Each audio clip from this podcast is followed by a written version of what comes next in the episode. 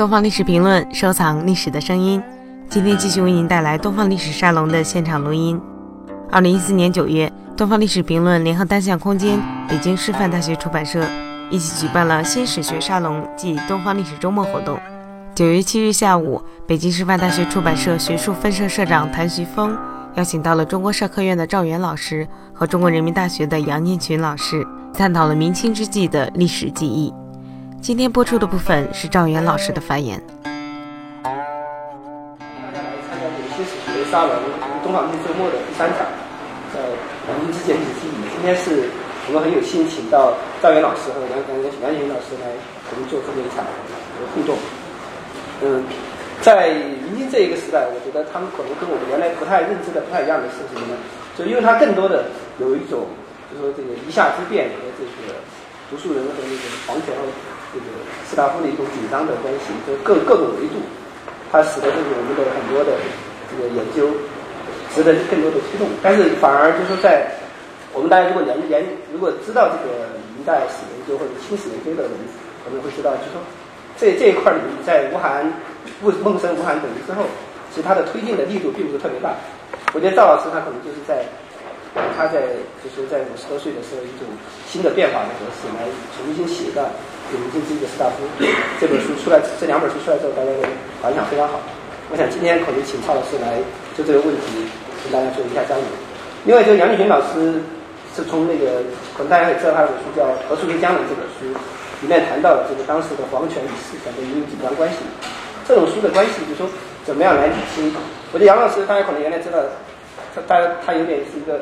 大家把它贴成标签，实际上是属于史史史观派或者说方法先行。但是我我感觉这个明清之际，这个就是何书江的这个书反而会把这个很多东西幻化无形，写出来很多的味道。所以我期期待各位老师、两位老师能够跟我们一起分享。有请张老师。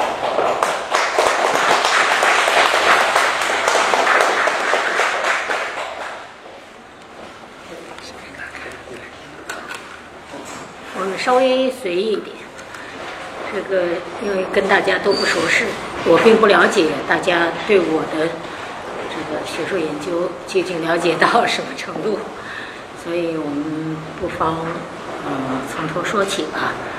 这个呃，我是我的专业背景是中国现代文学，呃，我做跟历史有关的课题其实是客串，但是又不是。玩票，杨念群先生是京剧票友，这个我我其实不能说是史学方面的票友，因为差不多二十多年的时间是全力以赴的做跟明清直接有关的题目的。说全力以赴，就是几乎把一天里所有的工作时间。都投入到这一项工作中去，一直到最近才有有改变，转移一下这个方向。花了这么多时间，就不是玩票的性质。但是，嗯，我仍然认为，即使是做了这么长时间的明清之际，我仍然是个文学研究者。我做的和别人如果有一点不同的话，应该有我的原来的专业背景和专业训练来解释。我原来其实是很希望能够跨进史学这个领域，而且在这二十多年中，也主要是向史学学习的。但是我后来认识到。如果我有什么长处的话，那么这个长处仍然是文学研究、文学阅读就给予我的。所以待会儿我会一再的谈到这一点。做明清之际，已经大概这么长时间，大概积累下来有百万字了。但是我这个研究并没有呃。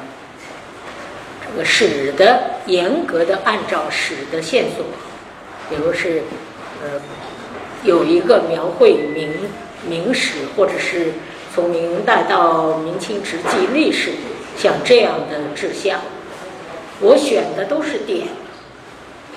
现在做别的研究也一样，这是我自己的研究习惯。做中国现代文学研究也是如此，因为我和钱理群呢，我们都是同学，所以呃，他们常常抱怨说那个时候我们做文学史的时候邀请你参加的，你拒绝了。啊，现在他们那个现代文学、新文学三十年一版再版，几乎每年都要都要都要再版，所以版税很高嘛。呃，你当时不参加我们的这个项目，而我确实不能参加，对我没有感觉的那个题目是不能做的，到现在也仍然如此。必须有兴趣，必须有感觉，然后你才能够进入。所以那个时候选的都是一些点，包括话题，也包括现象。嗯，另外在时段方面。嗯，也不只是，就是不限于明末清初这一个时段，呃，也包括明初，比如建文殉国，就是那个燕王朱棣取代他侄子当皇帝，像像这个事件，所以对明初的好多史实也是关心的，所以后来在想象与叙述里就有一。一篇是研究元末明初的历史想象的，嗯，就依靠了这方面的一些积累。那对明代的历史感兴趣的还有嘉隆之际，就是嘉庆、隆庆，嗯，嘉靖、隆庆这期间，因为这个时期的人物特别有魅力。我这个写过一篇唐顺之。因为写完以后，我自己对我自己写过的事，往往是不再读的，读不下去。那么最近正好江苏那边要电视台，他们要做他们自己本省的人物，呃，要做他们本省的有一个巷子，那个巷子里出了很多名人，第一个就是唐顺之，然后来访谈。这个时候我回头来看，我当年写。唐顺之的那篇文章，啊，我仍然能够回想起面对这样的人物的时候的感动，不只是唐顺之了，就是嘉隆直系的那些人物，也包括归有光，啊，也包括像鲁王慎中啊、王坤啊这样一批人物，当时都曾经打动过我，而且我发现到了晚明，到了明末，好多士大夫回头来看。常常是对于嘉隆之际的人物怀着一份这敬仰的感情，认为他们是一团正气。我认为这就是他们吸引我的地方。另外，当然就是明末清初，所以既是明清之际嘛，那么就延伸到了清初，嗯，包括到了。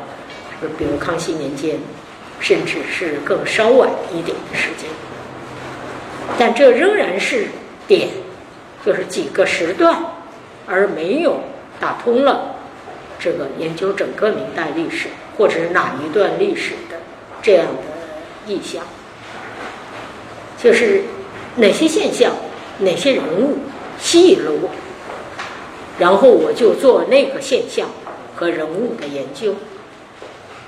而且，这个真正我从中得到启发的，也常常不是，尤其不是近人、今人写的那些历史著作，就是那些呃南明史啊，或者是诸如此类的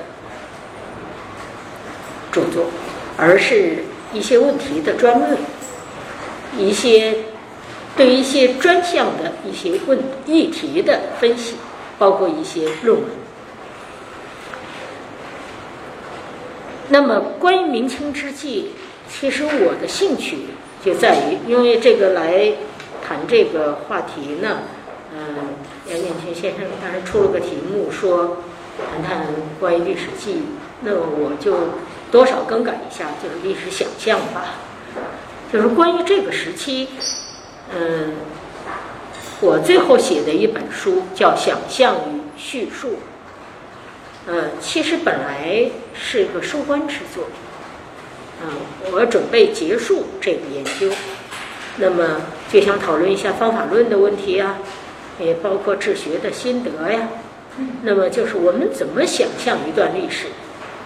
啊，我就去，就甲申三月十九日，当然农历了，这个时间点作为例子。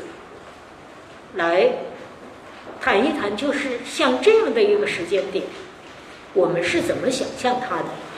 有可能展开怎么样大的幅度？在时间上可以展开怎么样的幅度？在空间上可以展开怎么样的幅度？比如在想象与叙述的这头一篇里，就谈到了。假设这个三月十九号之前和之后都发生了什么？另外，在南方和北方发生了什么？平原地区之外，江河湖海发生了什么？另外，就是卷入这个事件事件的不同的人群，他们当时在做什么？另外。士大夫他们身边发生了什么？比如他们的家庭，比如他们面对的最直接的敌人就是他们家里头的那些佃农啊，或者奴和佃奴仆，这中间发生了什么？其实是呃，用很多的用。若干个点，试图打开想象的空间，使得我们关于历史的想象尽可能因为线索多而丰富起来。呃，这篇其实并不是原先设计好就这么写的，而是写作的过程中不断的抽取线索，组织在一起。呃，其实。因为它是一个原来预计中的要收官的一个书，所以我想的是，它也可以作为一个例子。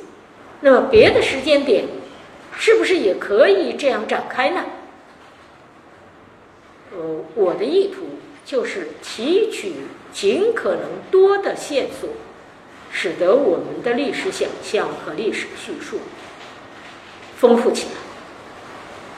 因为嗯那个正史也好，野史也好，它其实都已经模式化了。它有很多的省略，有很多的删节。那么，我就想问一问：他们省略和删节了什么？有没有可能把他们省略和删节的这些东西重新复原起来？当然，这个很难。我们不可能把那个历史的全貌都呈现，我们，但是我们可以力图做到这一点，尤其是我们可以避免有意的、蓄意的、刻意的省略和删节。对于明清之际的历史是这样，对于当代史也是这样。我觉得最不能够容忍的是刻意的、蓄意的遮蔽和删节，预设了立场，然后来省略、剪裁、删节。我认为这个是不道德的，当然也是不诚实的。当然这个。这篇是这样，这本书的别的章节其实也是这样，也无非是想从不同的角度来丰富对于这一段历史的了解，而且不限于这段历史，其中还有一篇是关于元明之际，因为我并没有研究过元史，所以我限定在元末和明初这个交集的这个时段。那么这个时段发生了什么？这个时段里头有一些敏感的问题，该如何解释？因为我读到过钱穆，呃，一篇，当然这个也是他也是针对了，嗯，抗日战争时期的有些特殊的情境来发的议论。呃，为什么有那么多的汉族士大夫甘心情愿的做原移民？难道不知道春秋大义吗？那这个很愤慨，所以我研究这个元末明初的这段历史，也希望把它的复杂的方面能够揭示出来，但在这方面是没有可能深入的，因为我毕竟没有研究原始的基础。呃，我想研究原始需要更苛刻的条件，包括外语，包括你最好要懂得蒙语。包括你要掌握几门外语，因为很多关于元朝的，呃，或者关于蒙古史的那个著作，其实都是外国的，外国人做的。啊，我不认为我有能力做这个。所有这些，我认为我的文学阅读和文学想象都在其中起作用。如果我一开始做的就是史学。那么我肯定就上了辙了，因为我不是，所以有可能动用不同于史学工作者的别的资源和别的经验，也有的确实是经验，比如我们经历过很多事情，那我们就会自问：那个事情是像他们叙述的那样吗？是那么样简单明了的吗？那么这种叙述。到底省略和删节了什么呢？我们有没有可能复原它的丰富性和复杂性？都是一样。另外，我特别在别的场合也要强调的是，只有经由人物赞落，历史才是可以想象的，是有血有肉的。我一定要能够感觉到那个时期人物的气息。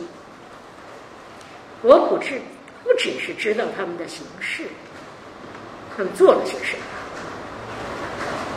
这一点应该是文学研究者的一种训练或者是习惯。所以，呃，相对于读正史野史，我更注意的是文集。我要从文集中感受那些人物，那个人物如果完全不能感觉，我觉得我走不进他，不能够接近他。在这方面，我也始终是一个文学研究者。走进这段历史，其实也是由人物进入的。嗯，因为今年的呃初夏，在香港开了一个会。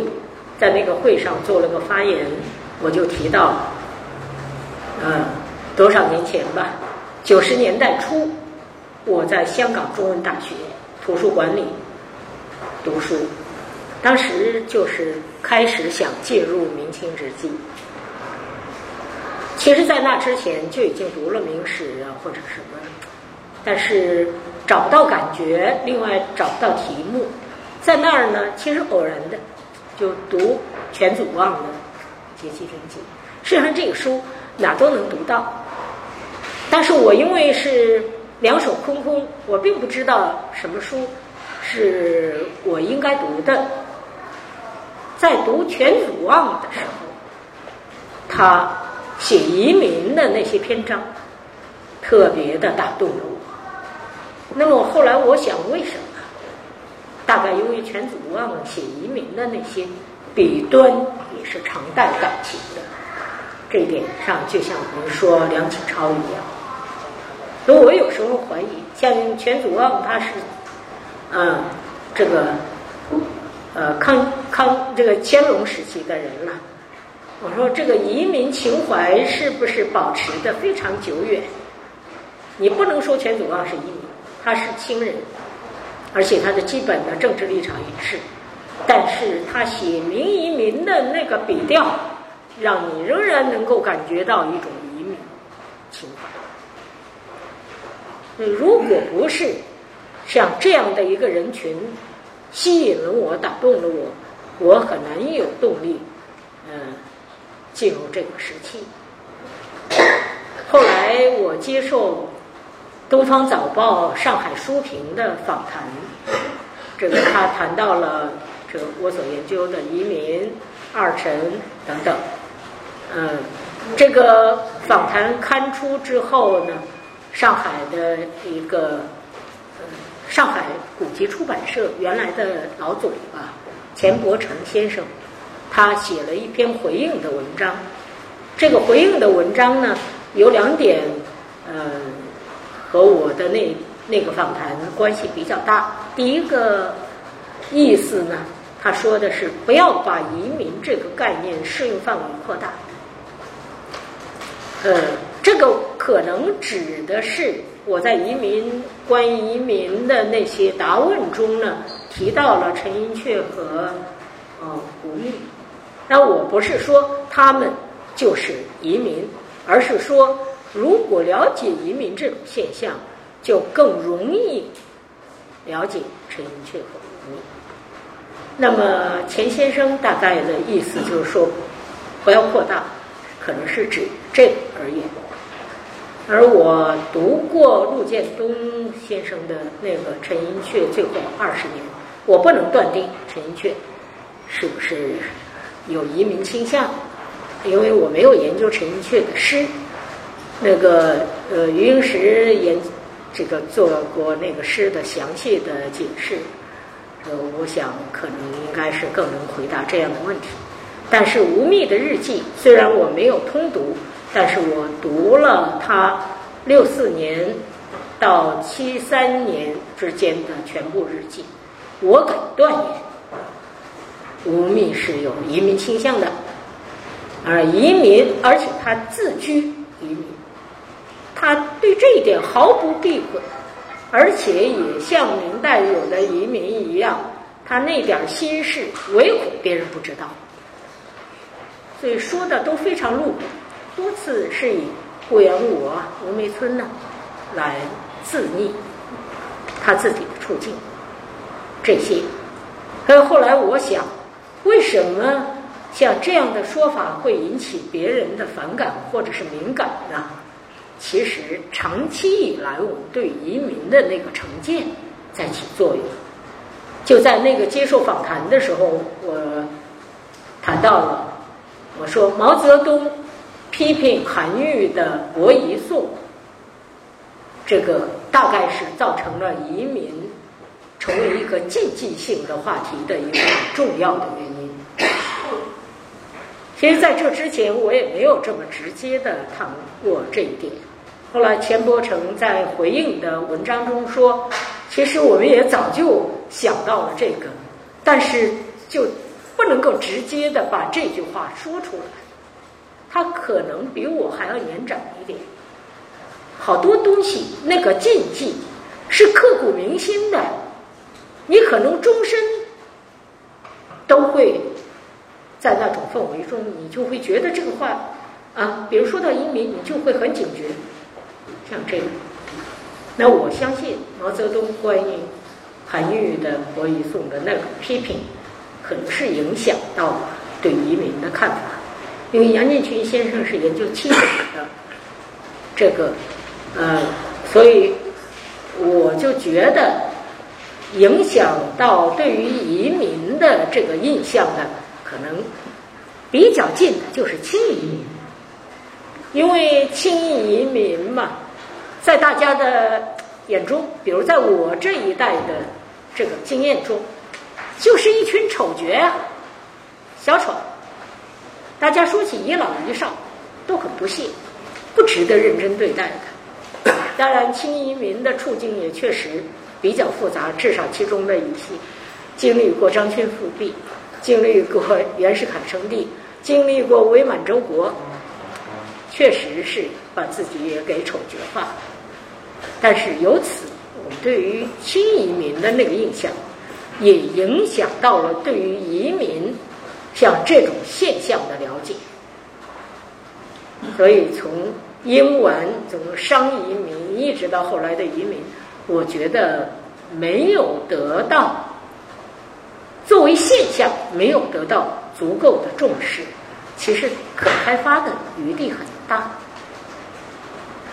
因为那天访谈还问到了二程，那么呃，我到现在为止并没有研究过作为专题研究过二程。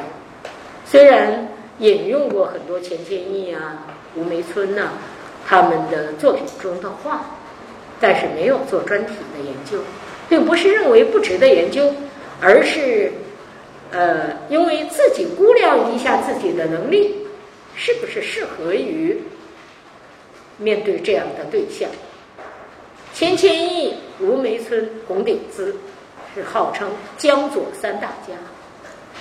因为我既不是史学中人，而我的背景、专业背景又是中国现代文学，而不是明代文学，也不是明清文学，所以面对这样的对象，就有一个你必须能够从他们的诗歌进入的问题。在这方面，我觉得我自己的能力是不够的。你一定要知道自己的限度，你才能够决定做什么研究。首先考虑的不是什么样的课题更有价值，而更是你能够做什么，你尽了努力能够到什么样的境界。呃，我发现一些台湾学者，他们更有能力做这些，比如严志雄研究。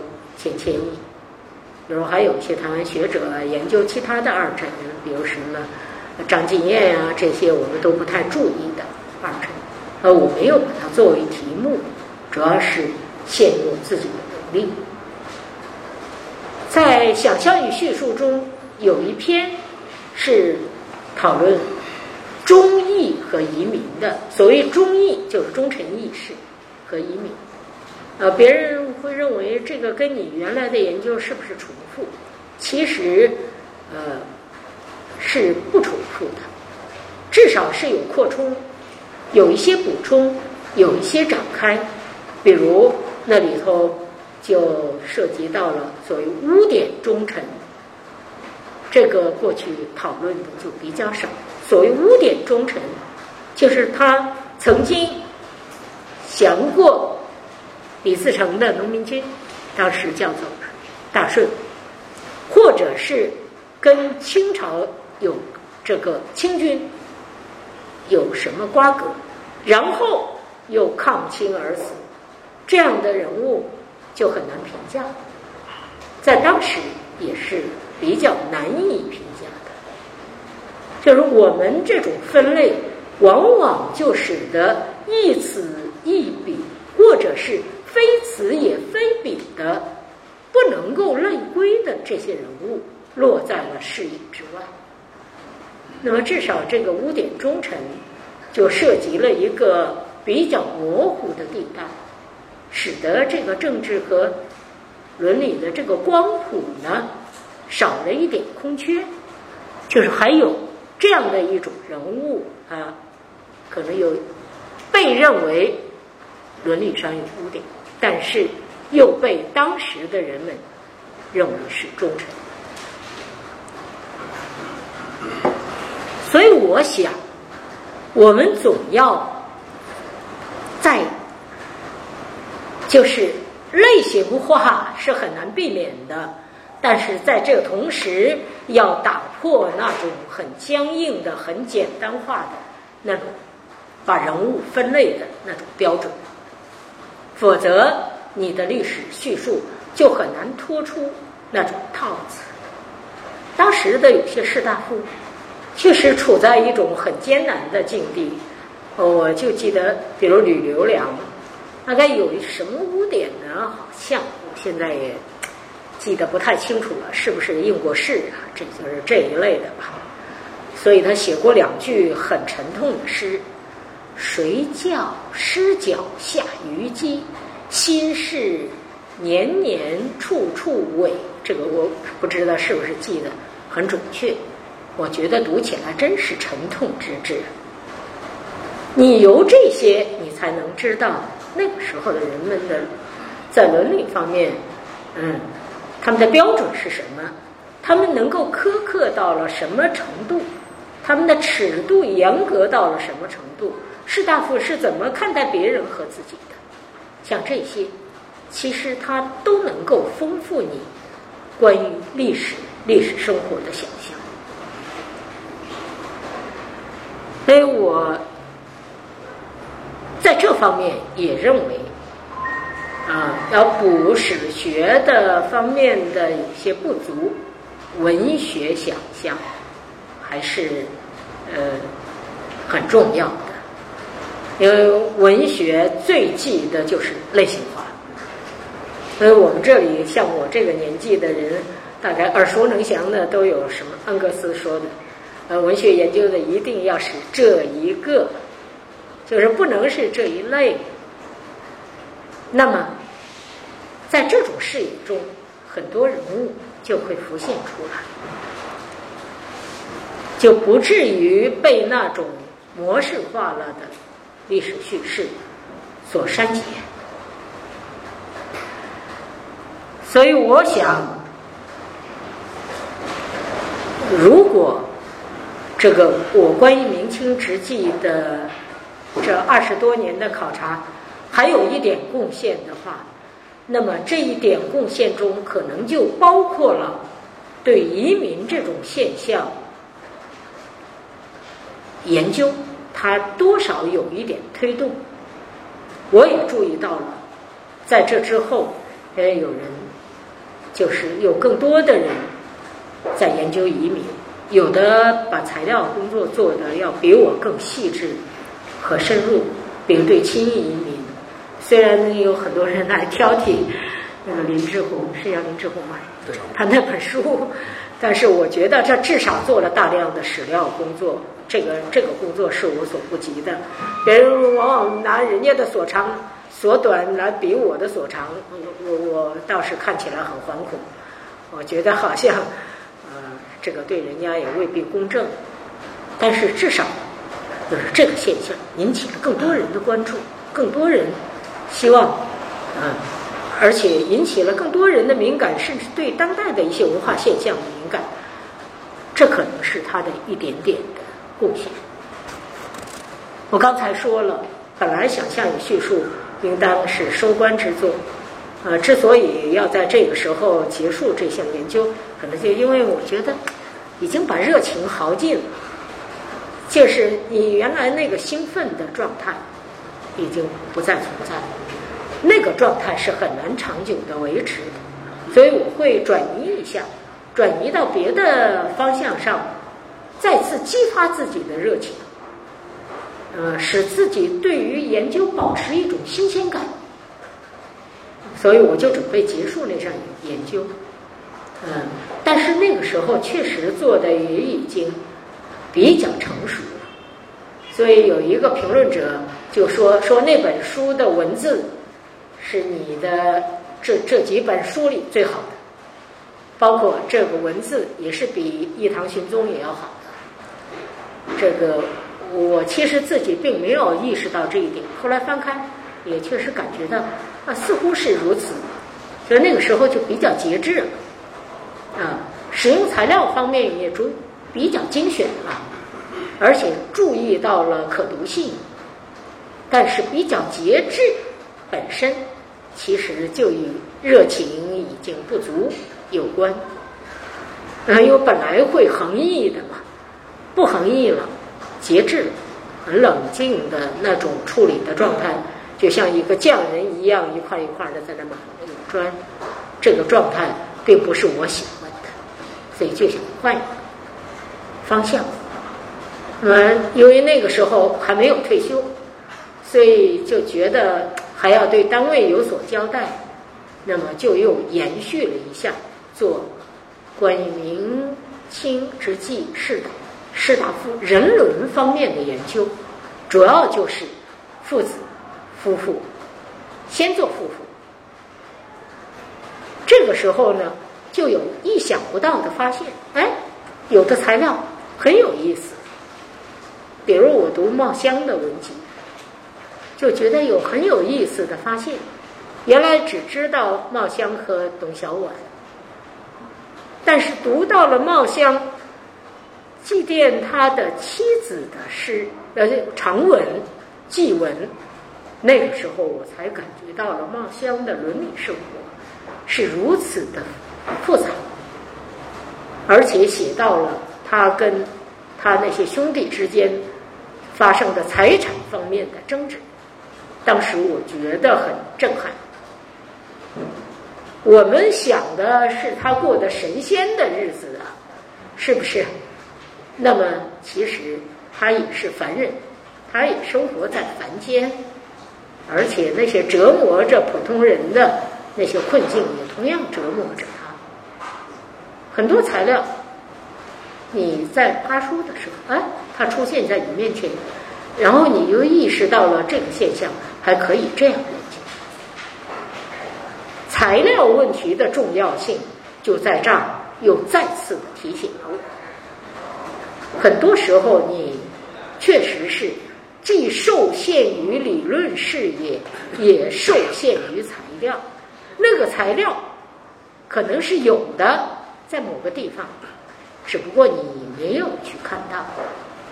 然后你那个东西缺少了这么有力的材料，就支撑不起来。我自己在整个研究过程中，呃，对材料的这个依赖，确实是体会的非常深刻。比如我就会说，如果没有王夫之这个人物，我的很多题目大概支撑不起来。那么王夫之的很多论述，成了我的很多论题中的最具有。最有说服力的这个材料，所以我对王富之是心存感激的，但是绝不敢做王富之研究，因为我对于王富之就是瞎子摸象，摸到了他的某一个部位而已，别的部分是不敢去碰。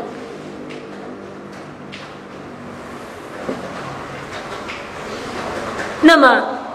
这儿就说到了现后来做的这个关于人伦的这个这个研究，再往下做，做到父子的时候就做不下去了，就因为材料不足。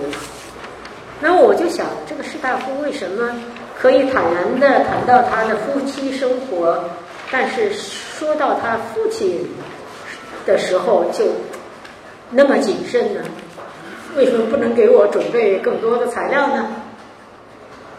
这个时候，在香港有台湾的学者，我听到他们，他们其实是说给我听的，但是没有直接针对我，他们是相互之间在那谈论。他们说小说和戏剧中很多呀，这个材料很丰富啊。那我就想，如果我对于明清的小说和戏曲、戏剧，如果也能够像我对于其他世人的文集那样做过这样的功夫，那么我做人伦的研究，做父子夫妇的研究，材料会丰富的多。当然，小说、戏剧如何作为史料，他们是在什么意义上可以作为史料的，这是一个问题。这完全要靠你对材料的理解和掌控，因为我多少读了一点史学方面的著作，而我就会注意到年鉴学派因为研究物质文化，所以他们使用就使用过一些小说中的材料，比如拉伯雷啊，或者是什么呀？因为研究物质文化不使用小说中的材料是很难想象的。因为小说才能够把那个那个物描写的那么具体，而且把日常生活呈现的那么清楚。所以后来兴起的社会生活史，关于物质文明的这种研究，就使得文学作为史料，它的可能性得到了认定。当然，他们在什么意义上，如何使用这部分史料，其实是个问题。但是对于研究那个时期的人伦而言，文学有小说和戏剧太重要了。但是我已经来不及补这个课，所以写到什么程度，就算什么了。就是只有有这么多材料，就说这么多话。虽然自己并不满意，但是补这个课已经很难。因为这儿有的是我的小朋友，我曾经跟他们说过，说有的，嗯，我是很清楚我的限度的。有别人说，嗯，你没有使用诗作为材料，好多这个诗诗里头的那可以提供的东西很多。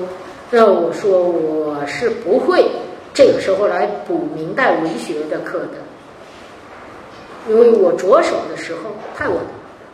当时已经差不多五十岁了吧，啊，将近就是差不多五十岁了，将近五十岁了。这个时候，我如果再来补明代文学的课，呃，已经太晚。所以我有时候想，就是我们一辈子能做的很有限，你怎么样扬长避短，最大限度的发挥你的潜能。认识到你的可能性，同时激发你的活力，使得你的能力最大限度的发挥出来，这是我们能够做的。至于最后我们能做多少，其实在整个学术的积累中，我们提供的可能只是一点点，也可能只是。一个打基础的工作，我们把这个基础稍微垫高了一点，使得别人可以从这儿再出发，做的更多，不可能。即使是著作等身，名满天下，真正说得上学术贡献的，也许根本没有。那么有一点点。就足以报偿二十几年的投入。我认为学术就是这样的一种职业。呃，我对于自己的选择从来不后悔，觉得这个选择对我是很合适的。这二十多年的付出也很有价值。它首先丰富了我自己。否则的话，明道跟我什么关系啊？明清之际跟我什么关系？那些人物跟我什么关系？学术研究对象，它也扩充了我的世界，它使我的世界变得丰富而充实。这就是值得追求一种境界。我已经可能说的超过了时间了，那个，那么，嗯。还是待会儿多和大家交流吧，因为我不能够占用嗯严建群先生的时间。应该多说。谢谢。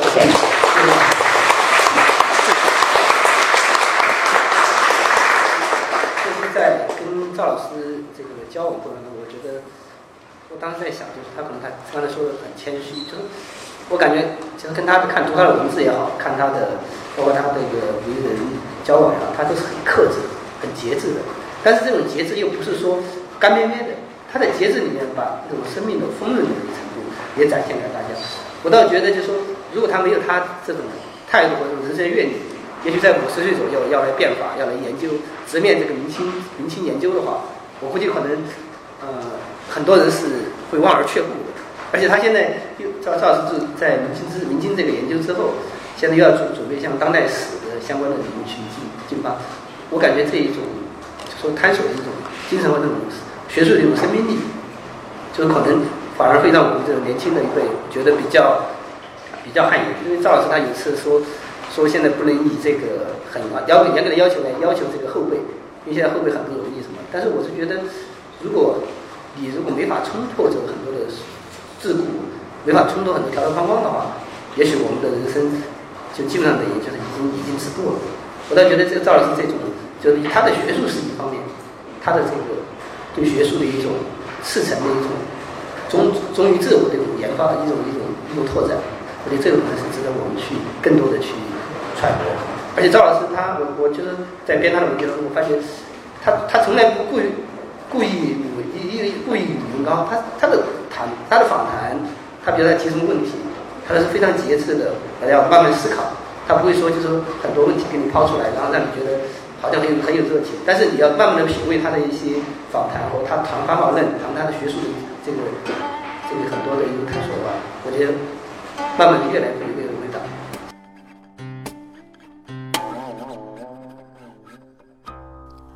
更多历史声音，敬请关注东方历史评论官方网站。